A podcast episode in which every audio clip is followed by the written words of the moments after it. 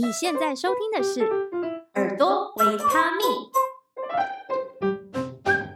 欢迎回来，《耳朵维他命》，我是主持人幸慧。今天这一集呢，又是文青妈妈俱乐部，我会邀请身边成为妈妈的朋友来分享他们的。育儿经验。好，那这一集找来的是阿金，她非常的特别，因为她是陪伴孩子在家里自学的妈妈，所以今天就要来聊聊说，哦、呃，当初是为什么会决定陪伴孩子自学，以及这当中的心路历程。那阿金先跟大家打个招呼吧。Hello，幸会。Hello，大家好，我是阿金，跟幸会好像认识了一段时间。对，我跟阿金是之前在成品工作的时候算是同事，但是我们不同区。对对，所以在成品工作的话，你应该会认为自己是文青，对不对？假文青，在还没有小孩之前，应该也是偏文青嘛，对不对？对对对，就会买一些文具用品，现在都不是啊，是不是会买那些都被小孩撕烂了？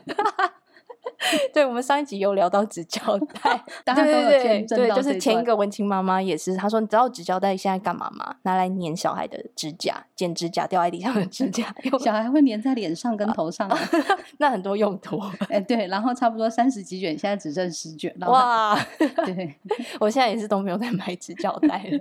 所以以前就是会去买那些贵贵的文具。对，还会有什么比较文青的心境吗？例如去艺术类型的展览啊、活动这种的。以前可能还想说，哎，可以去看一下剧啊，然后看一下跳舞啊。对对对，现在想说，嗯，可以跟小孩在家一起看那个电影的卡通，就觉得真的太棒了。对，就是看动画这样子。对，嗯，所以文青的那个身份已经完全卸下了吗？嗯，内化了，我们把它内化，内化了，不需要那些外显的东西。对对，就是小孩不在的时候，夜深人静的时候，才可以把拉米的钢笔拿出来写一下，要不然我怕笔尖会断掉。我的拉米的钢笔也是尘封，尘封在抽屉的深处。对，我不敢拿出来，而且还把那个抽屉上锁。对。那阿金现在的小孩是几岁呢？可以跟大家介绍一下。呃，老大是七岁，嗯，然后老二是四岁，两个都是生理男。生理男，嗯，对对。所以刚我们在开录前就聊一下说。两个儿子是不是家里就像战场这样子？你，每天都超嗨的，啊。只有一个的时候你觉得还好，嗯，两个的时候有没有？好在以前有练就，就是电话一直响啊，旁边一直有人跟你讲话，然后你还要一天的工作，对对对，然后你就觉得嗯，小孩的声音还好，嗯，所以有经历那个职场的熏陶，所以还可以接招这样子，对对，就是接受度蛮高的。现在耳朵都长茧了吧？就是大叫，就是已经觉得。可以怎么讲？心无旁骛，可以可以做到这样了。哦，可以啊！就我们跟其他妈妈在讨论课程的时候，要做线上会议，嗯，然后小孩在旁边一直大喊我，他们就问说：“哎，你怎么都好好坐在这？”我说：“对啊，他们叫他的啊。我我跟你们开会，我跟你们开啊。嗯，就是已经可以非常冷静的应付这一切了。对对对。那因为当初像你也是有自己的全职工作，然后有自己的专业嘛，嗯，怎么会决定要投入全职妈妈这样子的角色？我那时候应该是被骗的，嗯，呃，因为刚好伴侣就是他需要移动城市去工作，所以我们等于是举家要搬迁，搬，对，我们就从南部搬到新竹，嗯，对。然后那时候小孩刚出生，大概是六个月大的时候，哦，还很小。那时候有挣扎说工作要不要持续，嗯、可是因为带着小孩又搬家，然后又要再重新转换新的工作跟领域的时候，等于是同时三件事在做。哦，因为我那时候工作时间也蛮长，有超过十年，所以就想说先。哦这个先停，等小孩跟搬家安顿好的时候再来考虑再说。嗯，对，那就一路这样下去啊，就再也没有重回职场了。嗯，那怎么会决定要继续陪他？新竹幼稚园蛮难找的，我那时候才知道，呃，幼稚园要先提前半年要排队。对，我以为只要去按门铃说园长我要送小孩来幼稚园就可以，然后他说哎没有哦，我不夸张，我问了十间幼稚园，没有一间可以进去。时间。对、哦，那真的很夸张哎。对，我那时候想说，哎，我是不是哪里漏做了什么？嗯，我记得我生我老大那一年，嗯，月子中心其实订不到，我也是就是你知道，生到最后一个月想说，哎，好像应该去月子中心住一下，嗯，然后去的时候，月子中心说，哎，没有房间喽，嗯，问了五间在台南 都没有，没有，然后就说你要不要考虑去问一下医院附属的那种？哦，我知道，对对对，然后才想说，哦，原来那一年的小孩算是大生肖，所以就小孩出生率有高一点点。哦，所以那时候老大的时候问不到，然后再到他幼稚园的时候还是问不到，还是很热门。对，我们两个就一路就自己这样在家玩，然后玩去公园。嗯嗯嗯，对对，所以也算是有点边走边看，然后到最后就慢慢的，就是一直照顾他这样。生命自有出路，就自己开始长草。嗯嗯嗯嗯嗯嗯，一开始就有计划要生老二，还是也没有？嗯，老二是因为，呃，因为我那时候老大喂母奶，大概喂到两岁多，那喂很久。嗯，体质的关系，我喂母奶的时候其实就是都停经的状态，因为它会抑制你的月经这样子。对。对对对，然后后来来月经一个月之后就就怀孕了，哇，太厉害了！对，但是后遗症是我现在胸部急缩水啊。哦，因为你说喂完之后，然后就马上不喂这样子。对，因为你怀孕阶段其实也不会，就是有些人体质上的关系，其实也不会再来月经，嗯、但是还是可以继续喂，就不影响。嗯、对对对，所以老二其实是没有预警要嗯计划的，就是说哦他来了哈，哦、要不然在老二呃还没有来之前，其实那时候有投履历，有想说要找工作，对对对，嗯、有找北部的工作，想说哎。其实可以送托婴，嗯，对，虽然幼稚园还没有着落，嗯、但但其实有那个念头，也有在找，嗯，嗯对，然后托婴也不顺利，还是因为后来就有怀老二，所以就先继续这个状态。呃，后来是因为幼稚园确实找不太到，就是几乎要等半年，嗯、那我就想说，好，那办半年再看看，嗯，对。那在这个玩的过程里面，你那时候就有加入这种所谓呃共学或自学的社团吗？还是一开始是？都是自己，什么时候才开始加入的？搬去新竹应该就开始有加入呃共学团。其实外面那时候有蛮多妈妈就会自己都会组一些社团，可能像说、嗯、呃你是哪一个生肖的小孩，然后大家就会在 FB 或者是在 Line 上面，你会组一个群组，哦、然后就说哎、嗯，大家因为小孩年纪小，可以相约一起出去玩，这是一种。嗯，然后还有一种是 PG 团，就是一起、嗯。这个是什么意思啊？我印象中好像是 Play Group 吧。哦，他取他的名字而已。嗯，然后他们，嗯、呃，好像大概是五六个家长会带小孩一起，就是在公园。嗯、然后他们其实都是，呃，自己会有一点点游戏，或是说故事的那种活动，会安排给一起的小孩参与这样子。嗯，对对对。嗯，那你大概是什么时候开始加入这些团体的？呃，我那时候是因为，哎，我们另外一个同事，他生完小孩就离开，有看过他发文说，哎，他其实带着小孩，然后参加了共学团，然后他做了这些、嗯、呃跟小孩互动的事情，我觉得就是还蛮让我印象深刻的，就是跟以往观念好像有点点不太一样，嗯、不一样对、嗯、他给小孩很大的自主，嗯，对，然后那时候我有印象，所以就问了他，然后后来就。哦也就是参加了，因为他其实从北到南就是对都有，嗯、然后也是平日其实就会带着一些家长一起出去，嗯、其实都是家长跟小孩都要一起去。对，哎，那我们可以稍微介绍一下好了，你参加的这个是叫大脚小脚亲子共学团，对不对？对对对，嗯，这个共学团的历史其实蛮久的，已经超过十年了。对，今年第十一年，嗯、它其实最早也是从新竹开始成立哦。嗯，对，就是、嗯、呃，它有分平日跟假日，其实都会看到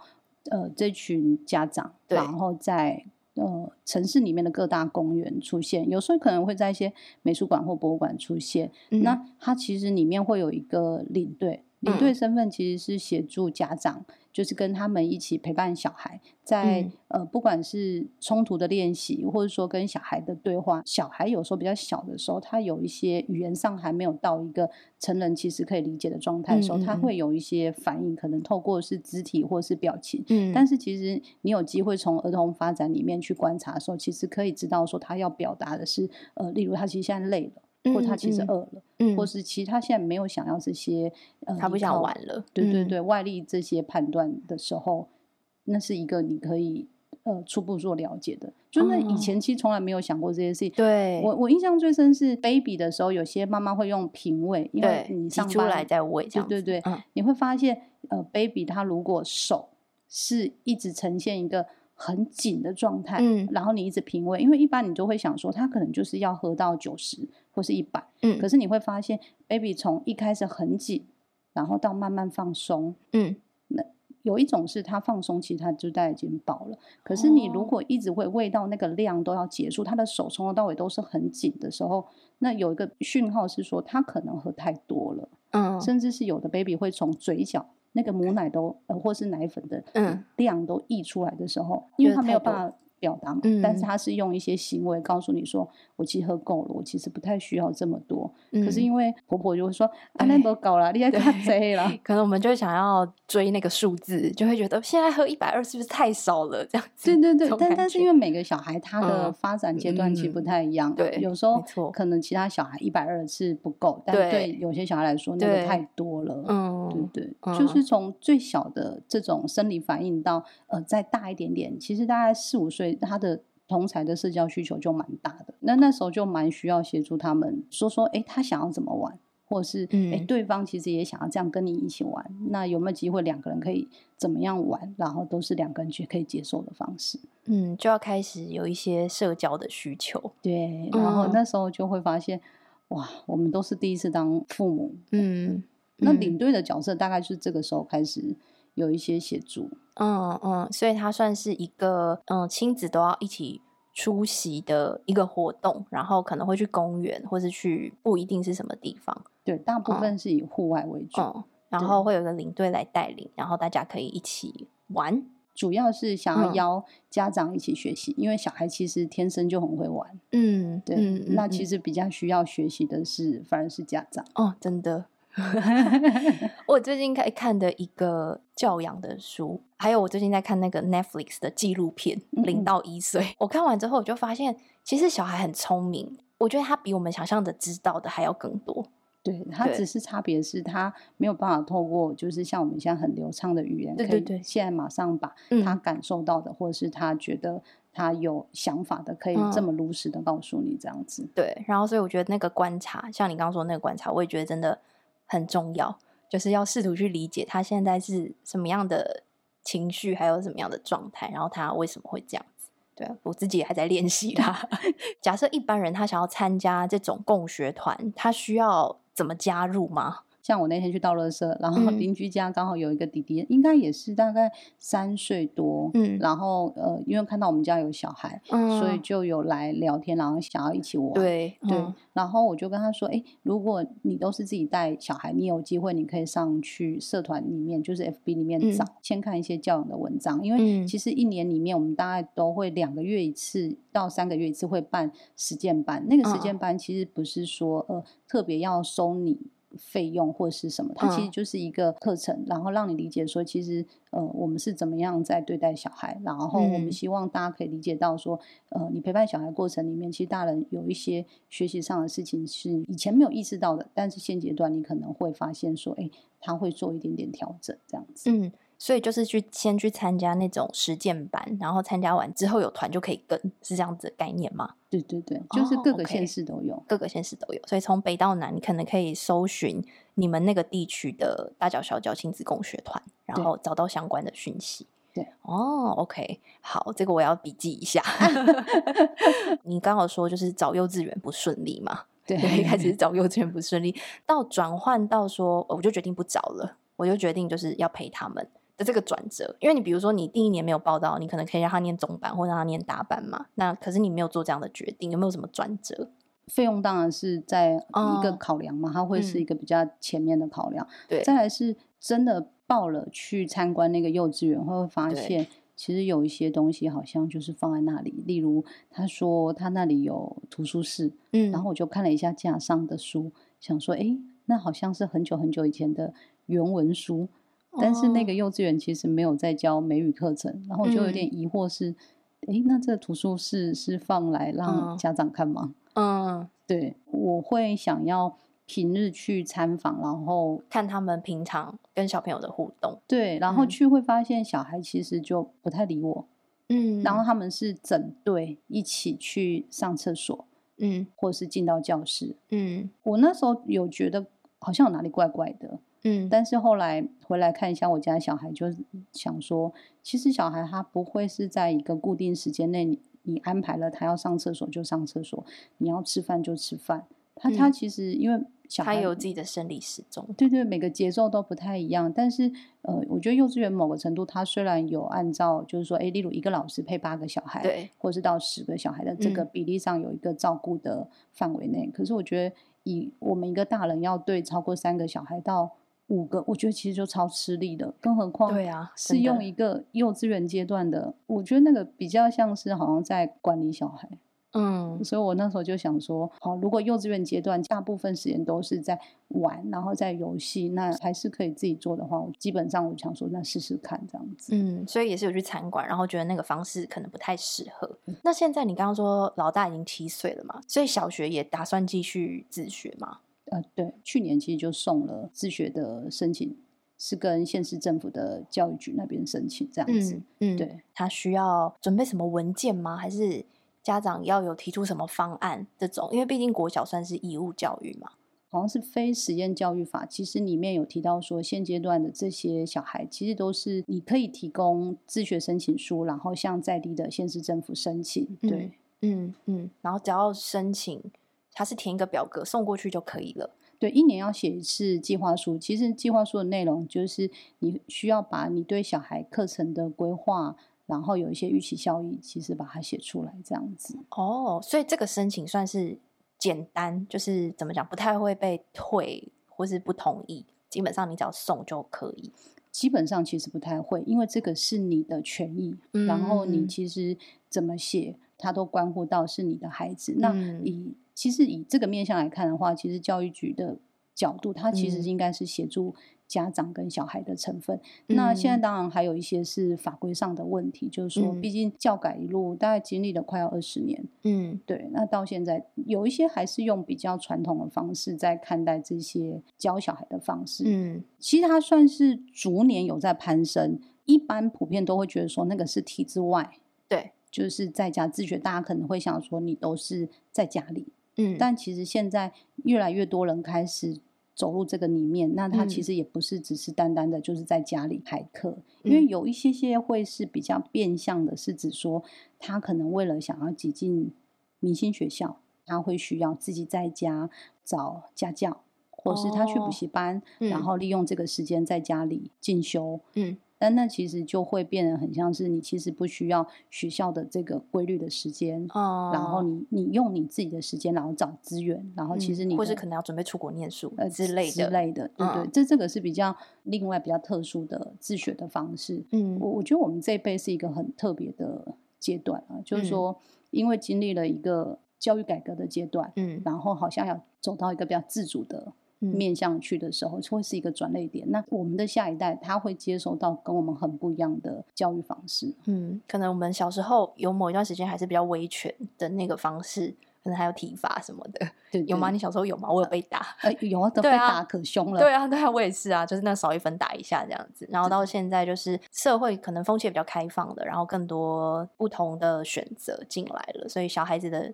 选择也变多了，不管是自学还是比较实验性的学校，其实也蛮多的。对，嗯，那他现在，比如说小学的自学，你是怎么给他安排的呢？其实送自学计划申请书现在有大概分两种，一种是个人，嗯、然后一种是团体。哦、嗯，团体就是说，哎。团体里面会帮你一起规划课程，嗯，对，我参加的部分是我们其实都是个人自己送，嗯、只是我们会一起有一个课程的讨论，然后跟户外的活动会一起去这样子。哦，对，嗯、因为自己送的部分其实会有一个很关键的事情是，课程这种东西它是回到你的自主里面去，嗯、就是说你今天你想要学习什么样的内容，嗯、或是课程。它会依每个小孩的特质其实不太一样，就像说，嗯、我我们当然会认为说，基础条件里面可能国文跟数学其实是都需要安排的。嗯，可是有些小孩可能就男生跟女生来看，有时候男孩他在与一些握笔的这种小肢体上面，可能会比女孩再慢一点点。哦，对，嗯、所以你如果以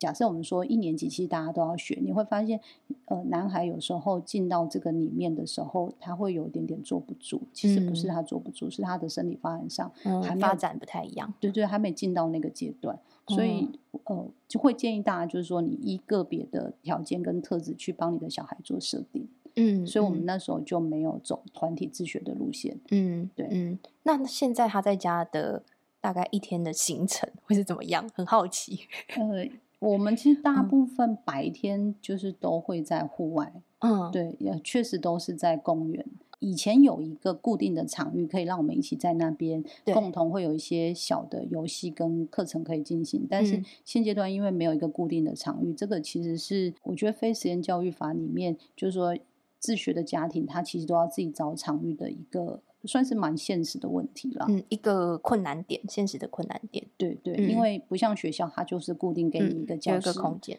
对。然后，所以我们其实大部分时间都在外面。然后现在没有固定的空间，就变成是我们其实是流动性，就很像放牧民族 赶小孩，就就人家到处去。这个草吃完了，赶快去另外一边。对对对，就在台中市各大公园这样子，对，出没。对对对，所以他都是嗯白天都会在户外，可能你们会设计一些活动。那学习的部分会怎么安排？学习的部分，像这个阶段里面有帮他安排了科学课，嗯、但那个科学课可能跟大家理解会想说，哎、嗯，你要做什么实验啊？嗯、这些可能会有一点点不太一样。是说，其实我们比较想要让小孩，他是从他跟他生活里面比较有相关，而且那个连接是他有办法呃理解到的事情，嗯、而不是讲了一个哎很抽象的原理。对对对，因为对小孩而言，那个。他把每一个你给他的学习的东西，如果他今天是一个片段，其实他自己会有一个他组合的方式。嗯，那我们尽可能是帮他找的是跟他生活上比较连接的东西，而不是哪一个很抽象。嗯、因为呃，小孩小学阶段的时候，对于抽象的理解，其实会需要花一个比较长时间协助他在这个地方做串联。嗯，对。嗯、所以我那时候跟伴侣在讨论的时候，就有提到说，如果呃，你现阶段。因为他其实还是一样是比较正常的，就是上班族。嗯，那我说你回来，你确实会很想要问说，哎，那小孩他是不是有一些具体的成效或是课程？嗯，我说这个以现在来看，真的会有一点点困难，是他确实现在你可能会看不到说他。做了什么事情，你会觉得，哎、嗯，他好像大部分时间都在玩。我说，确实是，可是，呃，我们要协助他，是从那个游戏跟生活里面找到他可以，呃，维持学习的热忱，跟他可以把跟他生活相关的事情串联起来，这样子。嗯，所以伴侣算是支持这件事情吗？呃，算算是支持，但也是蛮多拉扯，就说，哎、嗯，为什么都可以玩到这么晚？所以会玩到几 天？玩到天黑吗？哎，对。他就会觉得怎么一整天都在玩这种感觉。对对对，但因为我们我就说，就像他进来厨房帮忙削果皮，然后切菜，那个对他而言就是一种练习。然后他自己煎蛋啊、开瓦斯这些，我们需要做的事情是协助他怎么样呃从生活里面找到那个学习的事情。他就会在想说，哎，为什么今天这个火跟我们去露营的火的来源其实不太一样，或是那个水。跟它是从哪里来？像呃，可能去年因为疫情的关系，就是有限水了一阵子，嗯、然后我们就会聊说，哎，你去水库看到的水，然后跟哎你去海边的水有什么不一样？嗯、然后它会怎么来到家里？这样，嗯、其实那个生活元素是就是从他生活里面找到的。嗯，所以等于说你学习的知识是跟你生活里面的经验有所连接的，对，它不会是这么架空或者是填鸭的，好像就是有一个。框架，然后把小孩塞进去，就这样子，所以我感觉这是你们比较想要追求的。对，因为我们那时候嗯，很希望是身为家长，其实你就是老师。那这个里面当然还有一个更辛苦的工作是说，你既然是老师，就是家长要学的可能还要比小孩更勤。哦，对啊，因为小孩学习力真的很好。嗯，但我们受了很多，你知道三十几年那个惯性，嗯，然后还要转换，我觉得这个大概是。我后来觉得最最辛苦的事情，所以自己也要备课嘛，这种感觉嘛，哎，对，差不多是这个意思。但是，嗯、呃，如果你把备课想的是一个好像要准备一个很完整或是很困难的教案。大家会好像是一个阻碍，可是如果你你也是乐于在那个学习的领域里面的时候，嗯、你就会觉得，哎，其实你跟小孩一样，都是在那个好玩的状态里面，跟开心的状态，嗯、是可以跟他一起互动的，嗯，就是一起学的感觉，对，嗯。那如果两个小孩的年纪有落差，就是那那个活动要怎么安排啊？还是他们就一起进行？目前其实我们参加的那个。他其实是混龄教学，嗯，我们当然会以年纪比较大的小孩先协助他在课程或单元里面进去做互动，嗯、但是比较小的小孩可能他就可以在旁边看，但如果他要进来，其实那是没有问题的，对嗯嗯嗯，所以他们还是在同一个场域里面，只是活动可能是给比较大的小孩，对然后旁边小孩他们可能可以自己玩，或者他们想要加入也可以。对，但是原则上他还是有一年级去区分他的课程这样子。嗯嗯嗯，所以这个自学之路有打算继续到什么时候吗？就是到国中还是到高中？如果没有放弃的话，希望是可以协助到他自己觉得他想要进体制，或者是他想要做安排的话，其实是回到他自己身上。因为我觉得当家长一个最困难的事情是，你怎么样让你的小孩独立出去？对，嗯，对，我觉得这是真的是最困难的。对，因为我就想说，以前其实。上课的时候很容易，小学阶段就自己会很容易忘东忘西，然后就会用那个电话打电话跟 妈妈说、嗯、要送东西。对，然后我就在想说，哎，我我小时候好像没有那个独立或是自主的训练的时候，反过过来现在看我的小孩，我就会想说，其实希望给他的是这个东西，就是说能协助他他自己建立这个，而不是我给他专业的知识，因为我想专业知识他有那个学习热忱，他后面一路他自己就会去找。嗯，所以因为我的访纲里面本来有一题是问说，自学跟之后要衔接一般教育会不会有适应的问题，所以这个问题你有点像是回到小孩身上，对，嗯，就是等等到有一天，假设他可能已经十几岁了，然后他觉得他想要。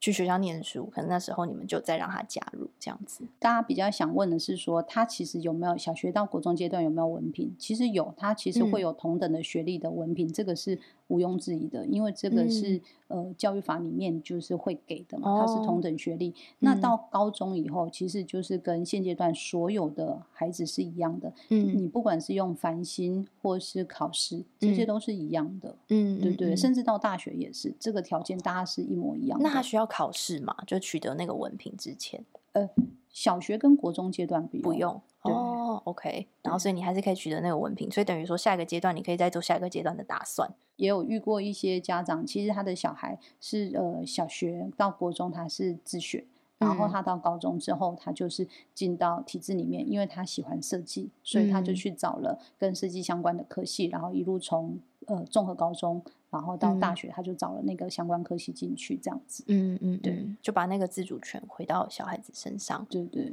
所以我觉得最需要担心的，反而是如果小孩他其实不知道他的方向，那个其实到大学会很像我们，其实念完之后，你其实不知道你要做什么工作，或是同样的状态这样子。嗯，所以等于是在比较小的时候，就去启蒙他们对于学习的兴趣，还有真正去探索自己想要做的事情。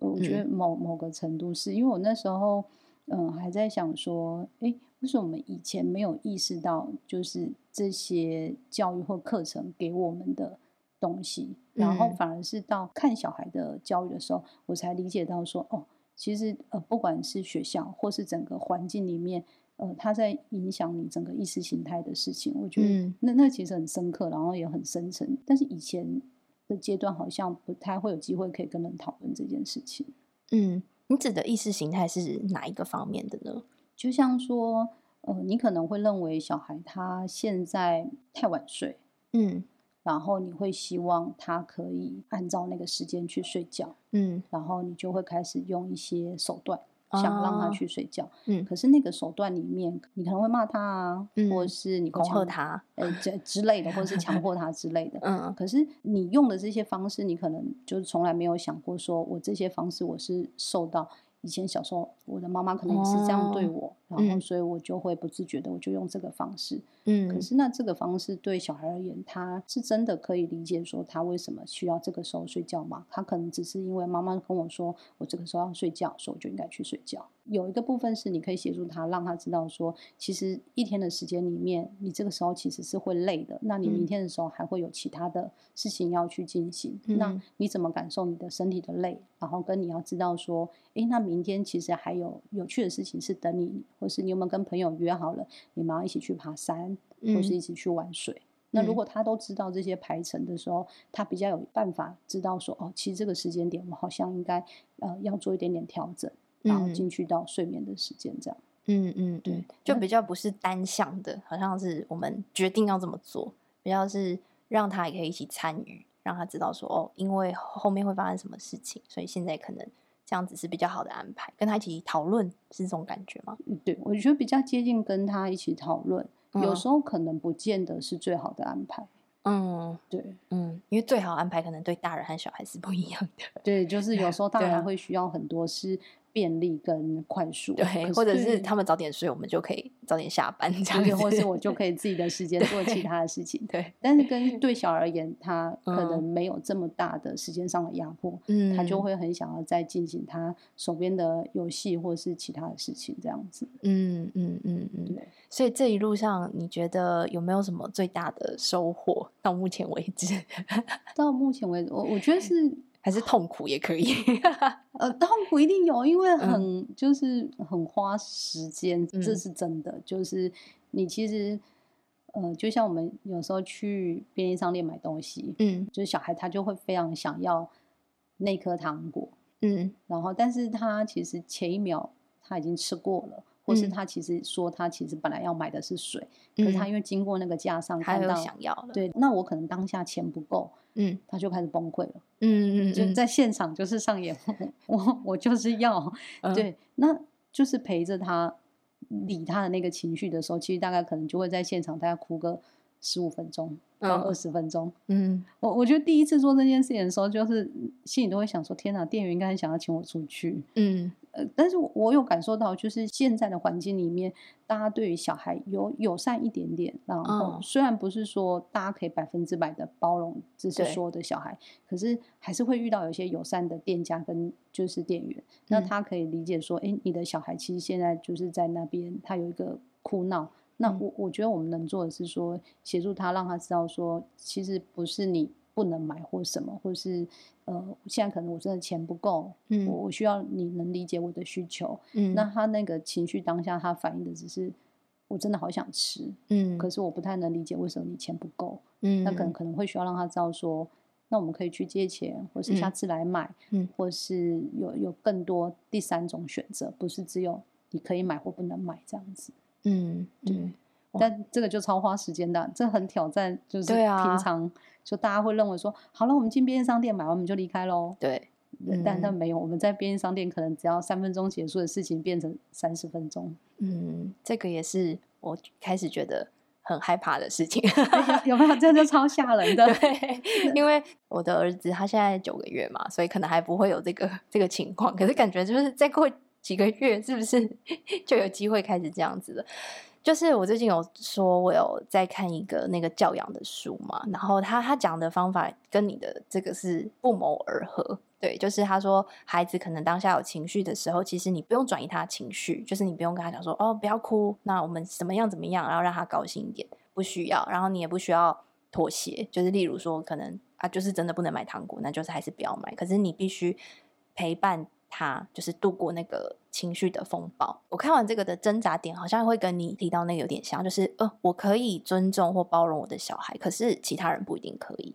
嗯嗯，对，就假设那旁边有人，他就是觉得你的小孩在那边哭，你为什么不要管他？我觉得那个会是一个难点呢。所以你有遇到这种情境吗？其实超容易发生，像带小孩去做台铁，嗯嗯嗯嗯，就是说因为。交通，然后铁路，它其实是比较会顾及到你的生命安全的事情。嗯、他的年龄的阶段里面，他其实确实不太能理解到说，呃，那个安全的问题。对，嗯、那那大人其实跟在旁边，他需要一直跟他反复的练习，然后协助他认识到说，呃，例如你在月台上黄线之外，嗯、那个其实会是一个比较危险的范围。嗯，对，那会需要做这个吗？那再是。普遍大家对于你在公共环境里面，那其实已经是进到公领域里面，对，会有一些呃规范，嗯，那会比较挑战，就是说不管是那个空间的所有权人，可能像台铁，他会认为说你在手扶梯的，就是残障步道的手扶梯上面玩的时候，一则是影响到他本来使用的人，嗯、那另外一则他可能也有担心小孩他受伤，嗯、可是大部分的时候，其实他们并不会说出。我担心你的小孩会受伤，他可能会只先讲这个空间不要在这里玩，对。嗯、但是这个里面可能省略了很多，其实大家理解这个空间的安全，或是你担心的事情。那小孩可能也只是接收到说，嗯、哦不行，嗯，就是你可以或不行，在这边这样子做。嗯、但是如果你让小孩知道说，其实大人担心跟这个空间他在意是为什么，他就比较能知道说，哦，我在这个空间，因为还有其他人，然后他们有其他的使用用途，嗯、那他有考量的是安全性的问题，那他就比较能理解。嗯，所以呃，还是需要带出去在公领域做这些练习，对不对？不然他可能就是永远都没有办法练习，他可能永远都不会知道。嗯，对我我觉得公领域的练习还有一个部分是，像近年有亲子车厢的推出，嗯，就是说让小孩在车厢里面还有机会，他是真的可以聊天，嗯，然后可以在那个车厢跑，比较不会影响到其他需要休息的乘客的时候，我觉得算是公领域里面的一个算是前进了。以前我自己没有生小孩的时候，嗯、我也是这样说，对。然后小孩不要再跑了，对，对，对，因为可能。我坐长途车，我需要在火车上休息。嗯、但其实小孩他就是想要活动，他可能会发出一些声音，但是那个年龄阶段上，就是不是他可以自己控制的事情。对对，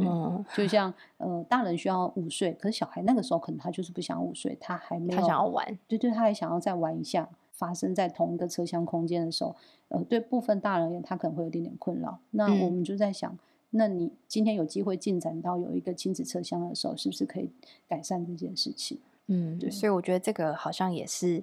可能是政策面需要再去多增加这种比较亲子友善的空间。对，嗯，我觉得这才是可能提高生育率的 本质该做的事。对啊，对啊，不然现在啊，就是好像大家说台湾生育率很低，但是那个问题，我觉得它应该是很多东西的综合。嗯，所以这个也是一部分。对，因为很多时候大家都会想说，哎，生育补助给你一个，嗯、就是金额，一个金额，或是再补贴你多一点点的时间，嗯、可能像现在有在推动，就是想要连署的亲子假。嗯，对，嗯、就是说，哎，不管是给了你实质的东西，是金钱还是时间，嗯、但还有一个部分是硬体，就是说空间里面，在那个城市里面，嗯、你有没有机会让你的小孩可以更自在的在这个里面活动？嗯嗯，对啊，那诶，刚刚也提到了这个经济面的问题。那你觉得像陪伴小孩自学，嗯，在经济层面上，他是不是需要另一半的支持，还是他需要做什么样的准备？算是很需要另外一半的合作，因为你确实有一个人自己带小孩，然后要在负担经济上会比较吃力。可是如果你有机会家内是可以协调出这个事情来的话，他会是对。小孩而言会是比较宽裕的，就像我们以前会说，养一个小孩要一整个村子的力量来养这样子。嗯、就是说，如果你只是把呃教养小孩或是照顾他生活的事情，就是只落在妈妈一个人这个角色身上的时候，其实那是很吃力的。嗯，对。那现阶段其实呃伴侣对这件事情好像就是说双方比较有那个观念，可以一起进来协助小孩，好像这件事有比较打开了。嗯、看以前我爸爸他就会觉得说。对，他就去工作就好，嗯，然后剩下事情不用管，嗯、对，然后回来都是妈妈的事情。但我想说，因为我妈妈是职业妇女，就是她白天有工作，嗯、然后晚上回来还要，弄小孩，那真的很累。对，然后我就想说，这也太累了吧。嗯、所以我自己的那种观念里面，看我爸爸就会有时候他叫我们去帮他就是添饭这些的时候，就会有点生气，嗯，就会觉得说，哎，妈妈也是有去工作，嗯，其实没有比你就是轻松，那这样。下班之后是不是，其实你应该也要协助分担这件事情？嗯，对对。嗯、但是好像走到这几年来，好像台湾这件事有比较，就是有好一点了，就是有比较松了嗯。嗯，比较不会是有一种男主外女主内的那种观念那么明确。对，我我也觉得有有比较好了，所以伴侣应该还算神队友，是吗？呃，那还还是有猪队友的成分哦，还是有猪队友的成分，就是无时无刻都想要诋毁他。这就跟那个了，陪伴孩子自学的路上是一样的，就是你还是有觉得那些会让你崩溃的时刻，可是可能正是那些崩溃的时刻，你在帮助他梳理一些东西的时候，其实你自己也得到了某一种对自己的觉察也好，像你说，你可能反映到。哦，这个好像是我会这样子做，或者这样想，可能是某一些意识形态。那可能自己同时也得到了一个成长的机会，然后就跟小孩一起学习。嗯，嗯，所以它是一个既痛苦又甜蜜的过程，可以这么说吗？哎，我觉得是哎，我觉得生小孩很像是一个重生的过程。我觉得我也现在也非常的有这个感觉，就是你你以前可能会觉得。啊，我就是工作，我为了要赚到那个钱、嗯、或达到那个目标。嗯，但但现在会比较知道说，我为什么要做这件事情，然后哎、嗯，做那些事情除了钱之外，好像还有一些事情是他可以获得的东西，这样子。对，然后你会见证到一个人格的产生，我觉得这很有趣，哎，会去想说，那我自己怎么会长成这样？我为什么会有这些信念或是这些想法？可能就来自原生家庭嘛，或是你一路上的背景，然后你就会在想说，哦，对，那现在我的小孩他如果在这样子的环境长大，他会变成一个什么样的人？就是会觉得很好奇这一切的过程。所以我觉得，对，他这是一个重生的过程。我们这是一个劝生文吗？本来想要跟大家说，哎，如果没有这个下定决心，还是不要随便小孩洗头。我也觉得不要，因为就还是很累啊。只是说，就是自己的小孩，所以你就会对他多一点耐心吧。我觉得，对啊，我觉得会啦，就是因为已经做下去，然后你会知道说，哎，那个对他其实有某个程度的影响，然后会觉得那个重要性。对，是值得的。对，然后你就不会想说啊，好了，那就交给别人，因为你会知道，交给别人，其实他们会有一些他实际面临到现实上的困难。嗯，是是这样子，没有错。嗯，那所以你现在到目前这个阶段，就还是蛮享受全职妈妈这个角色，还会有想说，嗯，再重回职场的打算吗？呃，我觉得重回职场可能会回到有一个里面是说，现在比较打破。就是说，你固定在一个公司里面，就是、嗯、呃，时间被绑住，然后在那边工作的这个模式里面，嗯、现在比较是打破这一层，嗯、就是说可以弹性工时，或是兼职的形式做自己想做的，或是远距，可能因为疫情，就是更多工作形态在发展。对对对，嗯，就变发展成呃，你带小孩的同时，然后你自己有机会工作，嗯嗯，所以现在有在做这一方面的事情。最近有兴趣的是在看社会企业的部分哦，嗯对，对嗯，因为这几年好像。地方创生里面，大家对于市农教育就是蛮关注的。就像我们是还没录之前，还在聊、嗯、聊到那个农地跟肥料的事情。然后，确实我们经历到一个很大的变化，是说通路里面会有很多财团商业的方式，会让他们获利。嗯，但是你最末端的这些农友，就是小农，嗯，他实际上可以支持到他的呃利润，其实是。降低的，嗯，那再来是说，他其实有一些台湾呃农业里面重要的价值，其实没有被大家看见，嗯，对，然后就在想说，呃，有有机会可以把这个事情再把它拉出来，让大家被看见，嗯，所以是帮助他们做一些企划，这样类似这样的工作内容，对，是还刚有这个起头，但还没有做到这么多，哦，OK，所以等于说这个也是在陪伴孩子自学的过程当中看见。职涯的另一种可能吧，就是另一个面向，算是。因为、哦、呃，带小孩去田里玩的时候，是我们本来就会做的。嗯对。然后包括说，哎、欸，他可以一起去采马铃薯，嗯、或者是他可以一起去采黄豆，这是对小孩而言哦。可是对我的工作而言，我就会在想说，哎、欸，那台湾的马铃薯，它要怎么转型？或是他有机会可以再变成其他呃不同的形态，或是产品的面向，让其他人看见的时候，嗯、是怎么样让大家可以关注到这件事情上面？嗯嗯，对。所以等于说，也在这个过程里面去重新排序自己的价值观。我我觉得对，就是你生活中各个面向的事情会重新排序。所以说，我们这个系列虽然是 文青妈妈，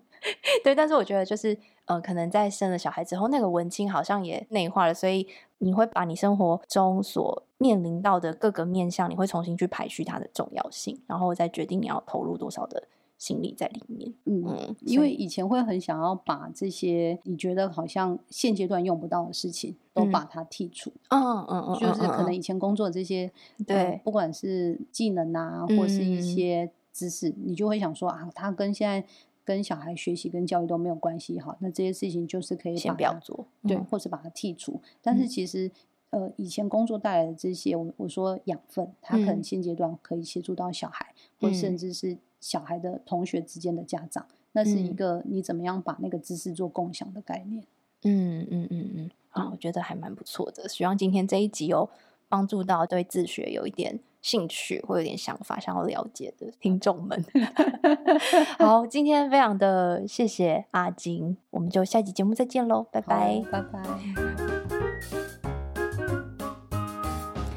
如果你喜欢这样的节目内容，欢迎你在 Apple Podcast 留下五星评论，并且分享给你的亲朋好友。行有余力的话，你可以在节目资讯栏找到小额赞助的连结，以实际的支持给予节目制作的动力。习惯使用 FB 的朋友，欢迎追踪粉专一名靠声音吃饭的女子，上头会有公开活动行程以及节目更新资讯。喜欢 IG 的朋友可以搜寻 M I S S 点 H S I N H U I Miss 信会，这里会有更私密一点的生活分享，也欢迎私讯给我你对节目的想法还有心得，请持续锁定耳朵维他命。